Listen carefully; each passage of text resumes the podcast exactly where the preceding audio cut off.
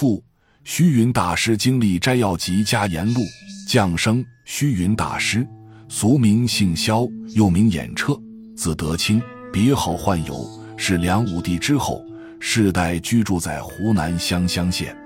父亲玉堂，母亲严氏。清道光初年，父亲公宦游福建，在永春州衙任幕僚，后来受聘入泉州府墓。父母年逾四十，担忧无后。母到城外观音寺祈子，看到寺宇残破及东关桥梁失修，就打算修建它。夫妇二人夜间同时梦见一个长须青袍者，头顶观音跨虎而来，约我踏上。二人惊起呼告，言事遂有身。虚云大师于道光二十年庚子一岁，七月二十九日寅时，在泉州府署降生。他刚刚坠地时为一肉团，母亲大为害痛，遂气拥死。第二天有卖药翁来破开肉团，里面是一男婴，由庶母王氏抚育。虚云大师十一岁时。父亲重回泉州，给他定下二世，一个是田氏，一个是谭氏，两家都是乡籍，相互为世交。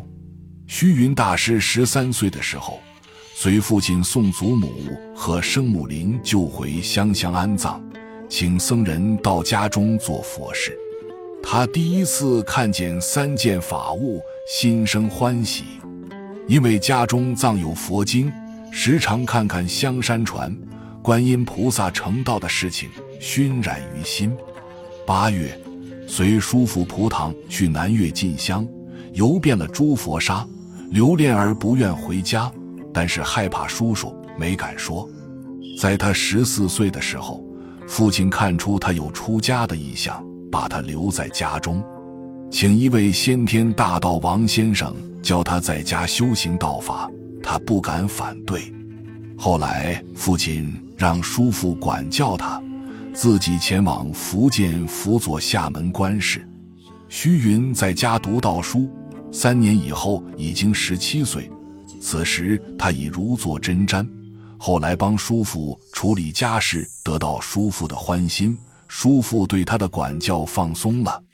有一次趁叔父外出，他离家出走。后被追回，回来后，叔父把田谭二世接来与其举行婚礼，婚后无染，成为净侣。虚云大师十九岁的时候，偷偷离开家，并作《皮带歌》一首留别田谭二世。他逃到福州鼓山涌泉寺，李长开老人为其披剃。在他二十岁的时候，依鼓山的妙莲和尚受具足戒。这时，玉堂公仍在泉州，曾派人四处寻访。虚云和尚怕被家人找到，便隐居在山后的岩洞中，不敢露面。他在洞中礼万佛忏，修行不辍。这样在后山一住三年。后来听说玉堂公已告老返回湘乡，他才回到寺内担任执事。虚云大师二十五岁的时候。还是在鼓山任职。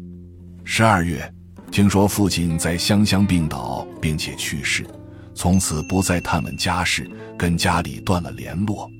他在鼓山任职满四年的时候，什么苦事都做了。后来辞去执事，又回到后山岩洞中修苦行。在后山居住的是岩穴，吃的是松果。可饮涧水，昆发腹坚，衣不蔽体。如此又过了数年，虚云大师在研学时，偶尔能看见美好的景色，但是他并不认为是异常，一心念佛。他自己一人在深山大泽中，虎狼不侵不损，不受人怜，不食人间烟火，体力日强，耳目聪明，步履如飞，自己也不清楚怎么回事。后来就变得随心所欲，有山可住，有草可食，就这样在不知觉中又过了很多年。虚云大师三十一岁的时候，曾经受到一位行脚禅人的指点，便到天台山的华顶龙泉庵参谒荣敬老法师。荣敬见他蓬首垢面，衣不蔽体，问其为什么这样。他略略地叙述了自己在岩洞中修行的经过。八十多岁的老法师责怪他：“你的这种作为近于外道，而非正路，枉费了十年功夫。就算你修行有成，正道出国，亦不过是个自了汉。发菩提心，上求下化，自度度人。”才是修行的正途。这时，老法师赠给他一衫裤衣，让他剃发沐浴，留他在庵中住下来。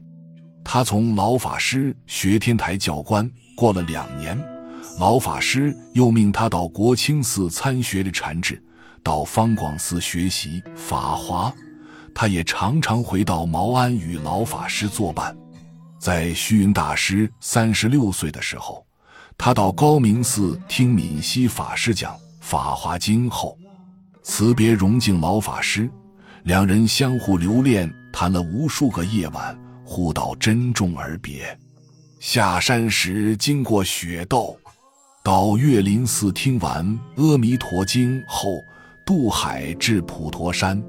住普陀时，走遍各寺沙。当年十月，海潮卷来一条大鱼。鱼在千步沙上，不能游到水里去。这条鱼大约长数十丈，眼睛大如盆。渔人取肉，竟然破出两只小木船，有发髻、拆串等物，以于脊骨做柱墩，其大骨可作栋梁。等再次大潮时，朝阳洞来一龙，鳞甲作金光色，四条足，全身皆现。就是不见手，它的尾巴看似鱼尾，过了不久就离开了。本集就到这儿了，感谢您的收听，喜欢请订阅关注主播，主页有更多精彩内容。